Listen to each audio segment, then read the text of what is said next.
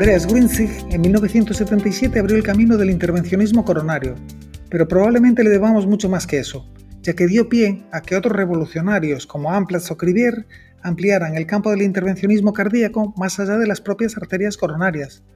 Y es que el intervencionismo estructural representa una rama del intervencionismo percutáneo que abarca una amplia gama de enfermedades, tanto congénitas como adquiridas, que previamente solo se trataban quirúrgicamente o simplemente no se trataban.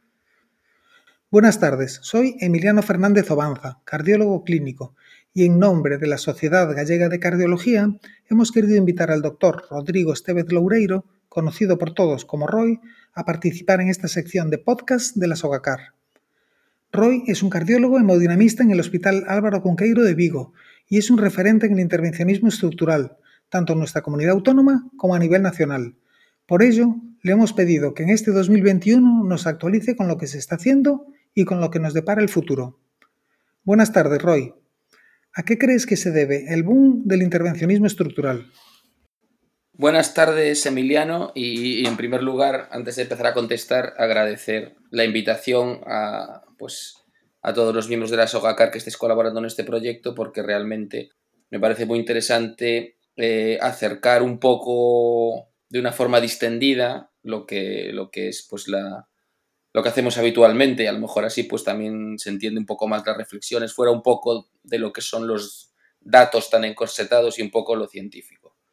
Respondiendo de ella a la pregunta, pues eh, el boom del intervencionismo estructural se debe eh, pues a múltiples razones. En primer lugar, eh, una inversión tecnológica y un avance tecnológico muy importante, tanto eh, en el diseño de materiales, el diseño de dispositivos y eh, una parte que yo creo que muy importante, el gran avance que hay de la imagen cardiológica, las técnicas de imagen avanzada, que nos han permitido pues conocer mejor cómo seleccionar los pacientes, cómo tratar esos pacientes, cómo planear los procedimientos para que se conviertan en algo reproducible y exitoso y además de toda esta gran disponibilidad de dispositivos que tenemos y, de imagen, otro punto muy importante es que eh, pues todas estas técnicas vienen a cubrir una gran necesidad que era pues que existe una gran cantidad de pacientes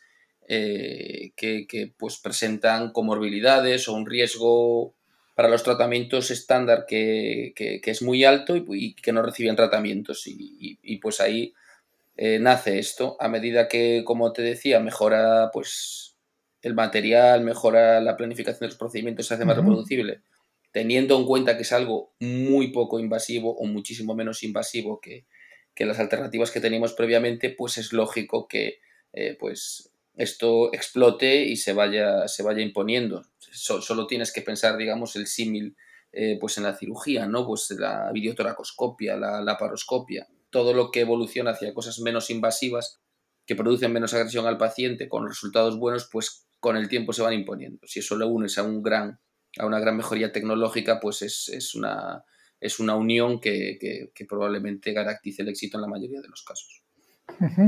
Mire, y con respecto a la TAVI, que es la técnica más utilizada, digamos que el, intervencionismo que más habitual, ¿tú crees que en función de la evolución de los datos y de la experiencia vuestra, al final se podrá extender a todo el mundo. Es decir, ¿cómo ves la implementación de la TAVI en los pacientes de bajo riesgo?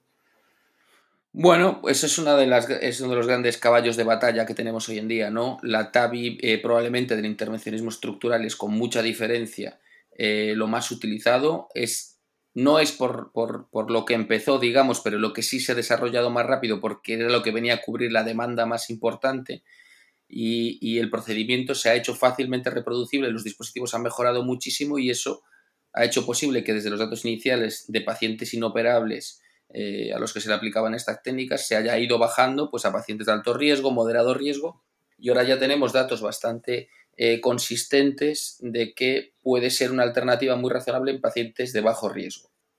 ¿Qué pasa? Que todos los estudios que existen en bajo riesgo, lógicamente también tienen unos criterios de inclusión y de exclusión. Y, es importante prestar atención a esos criterios porque eh, no todo lo que es bajo riesgo puede, ha sido incluido en los estudios de bajo riesgo.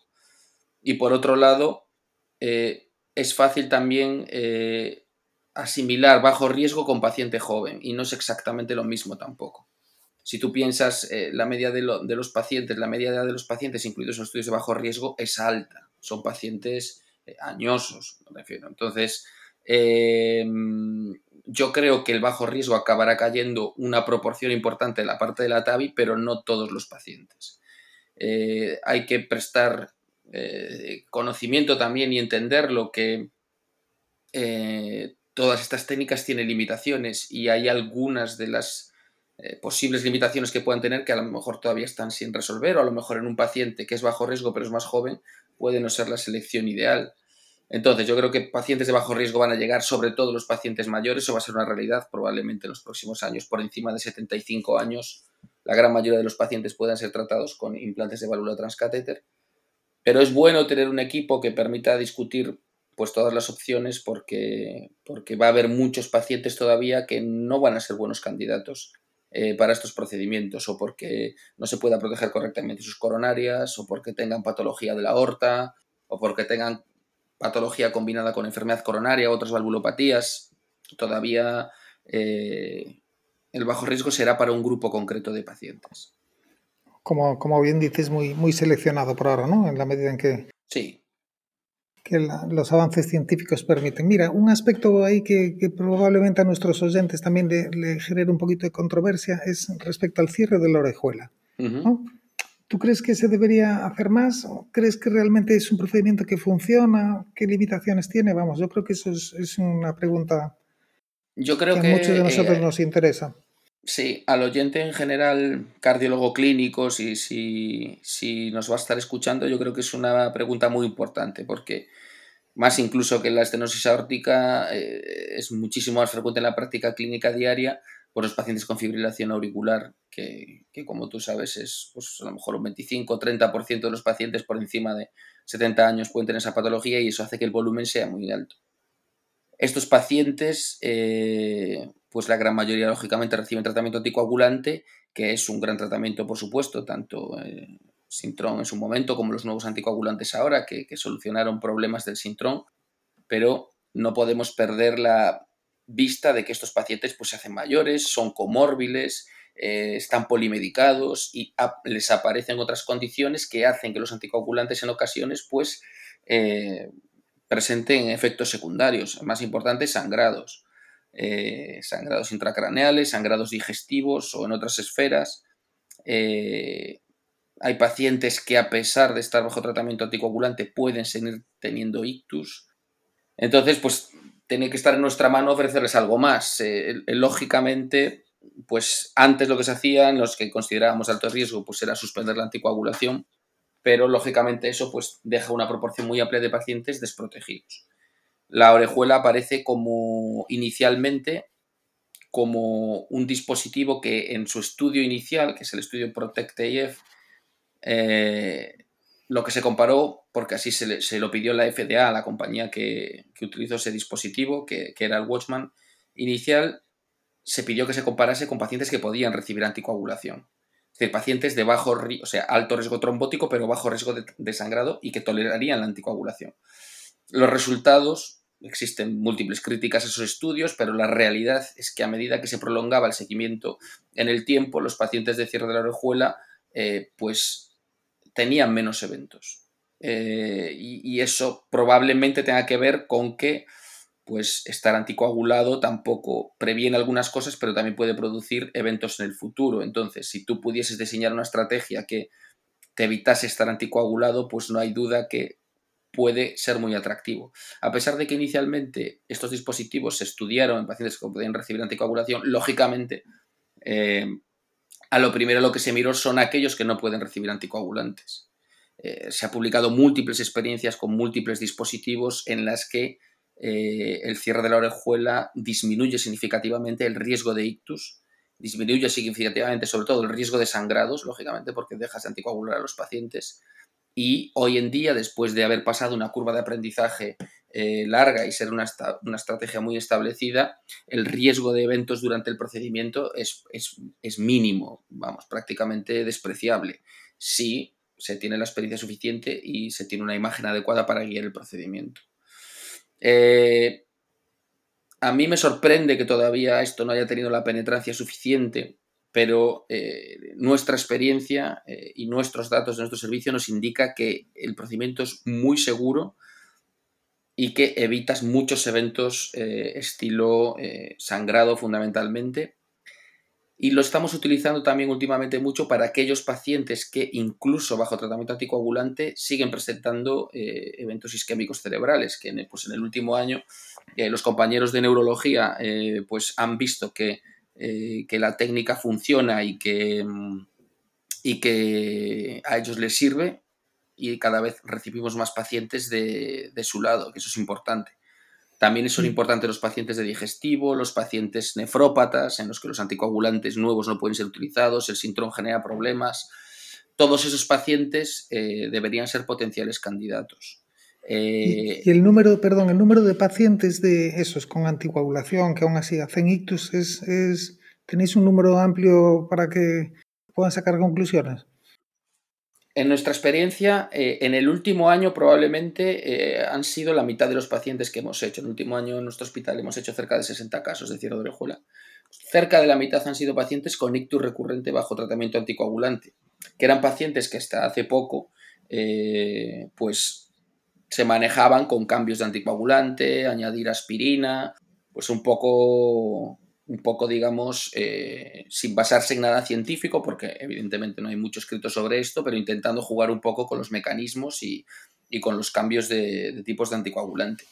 La realidad es que desde que hemos hecho los primeros casos, los compañeros de neurología nos mandan cada vez más casos de estos, o sea que nosotros a lo mejor no vemos 100% de los pacientes de seguimiento, pero ellos sí los ven y la verdad que la confianza que ellos tienen en, la técnica es, muy alta, tanto para sangrados intracraneales como para ictus recurrente, que son lo que ellos, que son lo que ellos ven habitualmente.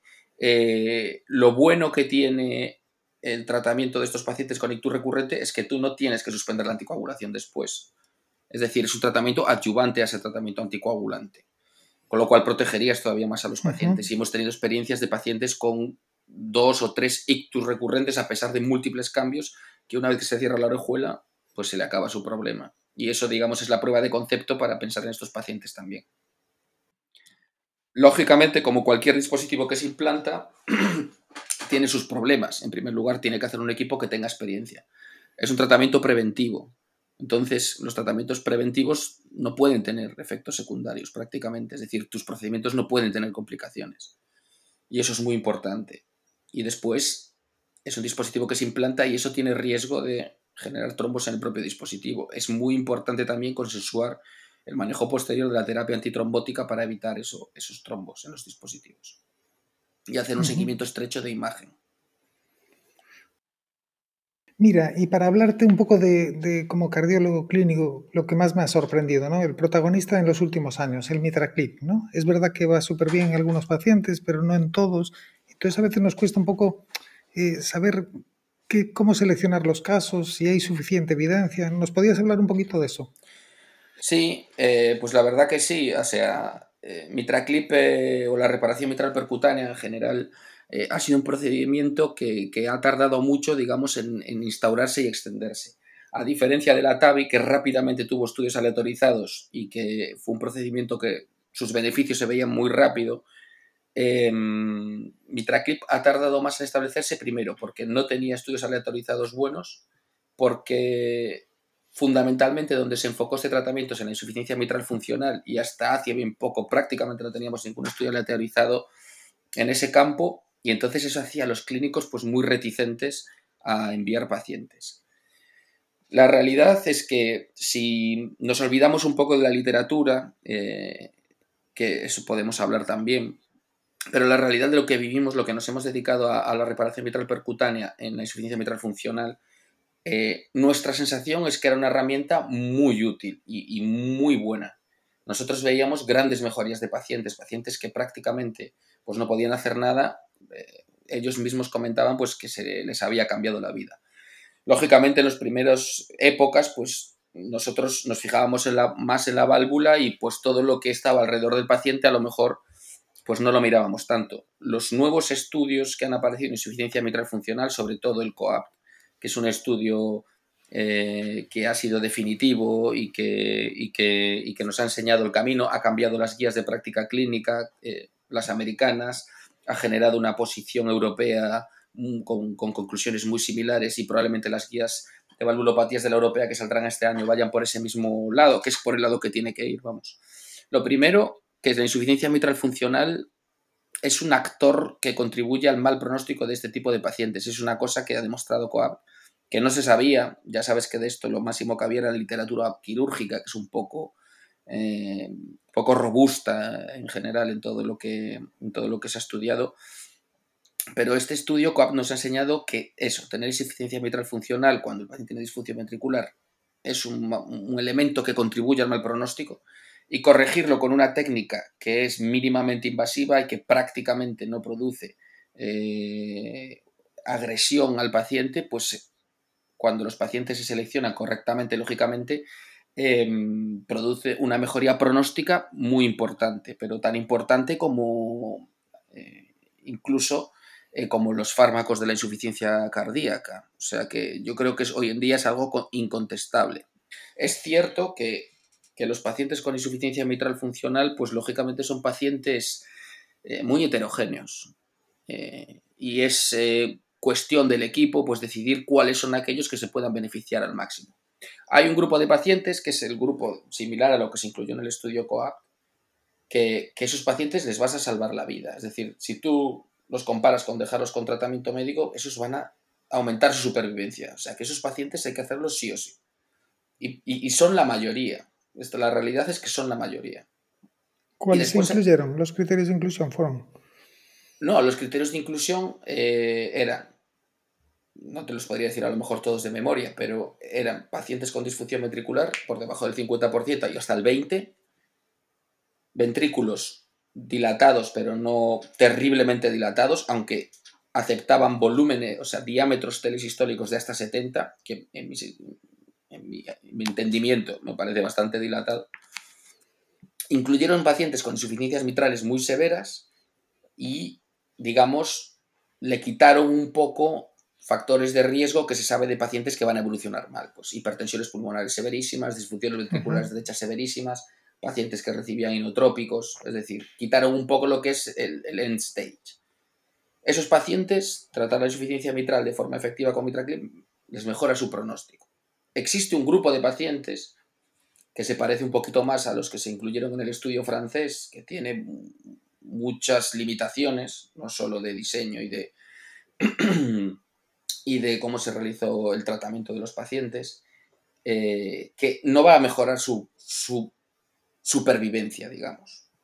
Pero incluso en esos pacientes, y esto sí que está publicado, los pacientes mejoran funcionalmente y de calidad de vida. Entonces, nosotros tenemos que, cuando vemos a un paciente concreto, eh, saber qué es lo que le queremos ofrecer a ese paciente. Va a haber unos pacientes a los que sabemos que le vamos a prolongar la supervivencia, comparados si les dejamos sin hacer nada hay unos pacientes que sabemos que a lo mejor no le vamos a prolongar la supervivencia, pero les podemos mejorar la calidad de vida y sus síntomas. Que yo creo que mejorar la supervivencia está muy bien, pero lo primero que tiene que hacer un médico primero es no hacer daño, segundo es aliviar.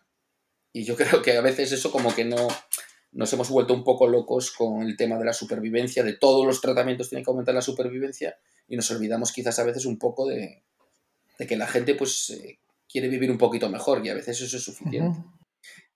Es evidente que hay algún grupo de pacientes que va a ser fútil y bueno, pues está en nuestras manos pues discutir cuáles son esos pacientes o si se dejan para otras terapias más avanzadas como puede ser pues el trasplante o, o, mm, o las asistencias de destino. Es decir, tiene que, todo esto lógicamente tiene que estar integrado en en un equipo pues que pueda aplicar idealmente todas las terapias o al menos poder saber cuándo las tiene que derivar a otras terapias más avanzadas. Pero yo creo que existen pocas dudas hoy en día de que un paciente de estas características eh, tiene que ser evaluado por un, por un, equipo que pueda ofrecerle la reparación percutánea, independientemente del riesgo que tenga. ¿eh? Y esto es una cosa que, que nos ha dicho COAP y que salen las guías.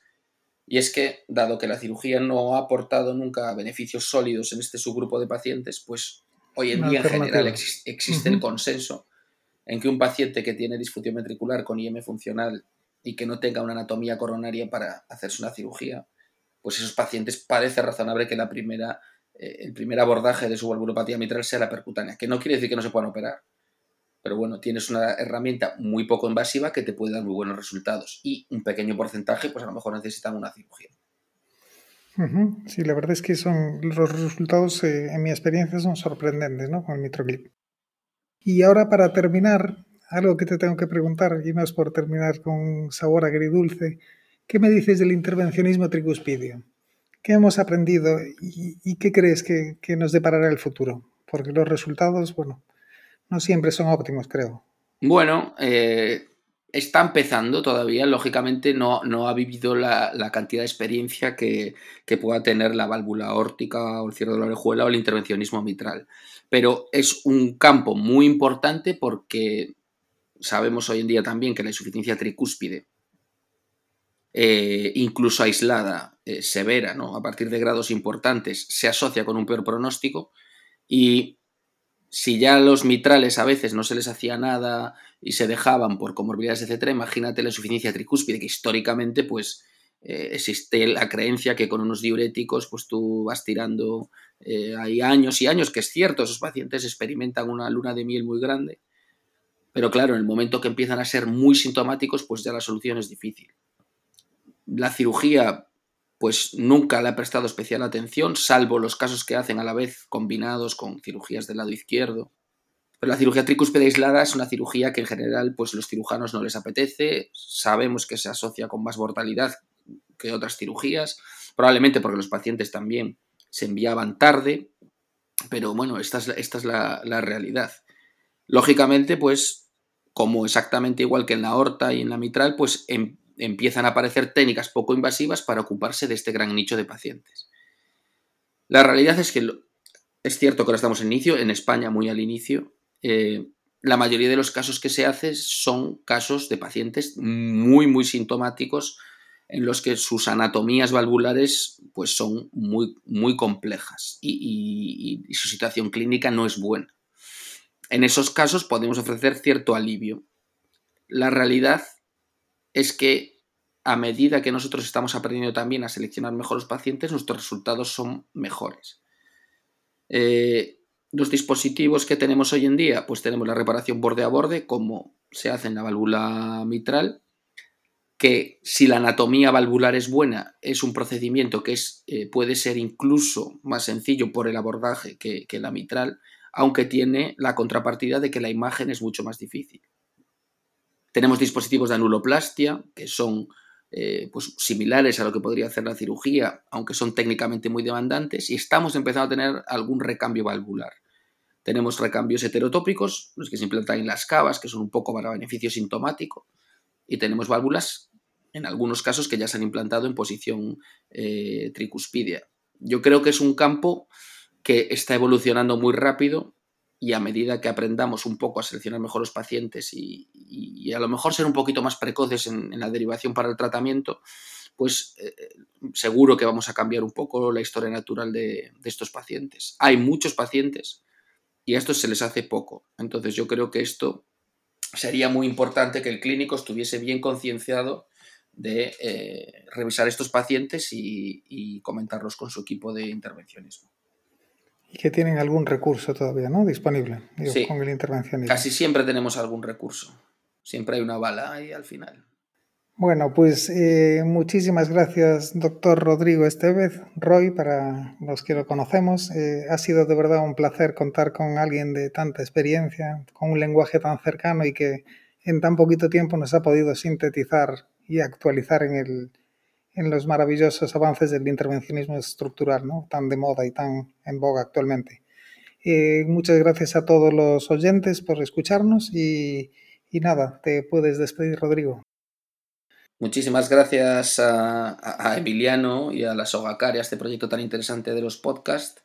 Eh, lógicamente para nosotros es, eh, un placer hablar de todos estos temas que nos apasionan pero si cualquiera que escucha el podcast eh, todavía le quedan dudas o, quiere comentar lo que sea o cambiar impresiones, pues eh, es fácil eh, contactarnos o a través de la Sogacar o directamente cualquiera de, nuestros teléfonos o nuestros emails para, comentar cualquier cosa, pero es muy importante que el cardiólogo clínico no se quede con dudas de que, se podía haber hecho algo con un paciente que, que, no, que no, y que no se hizo.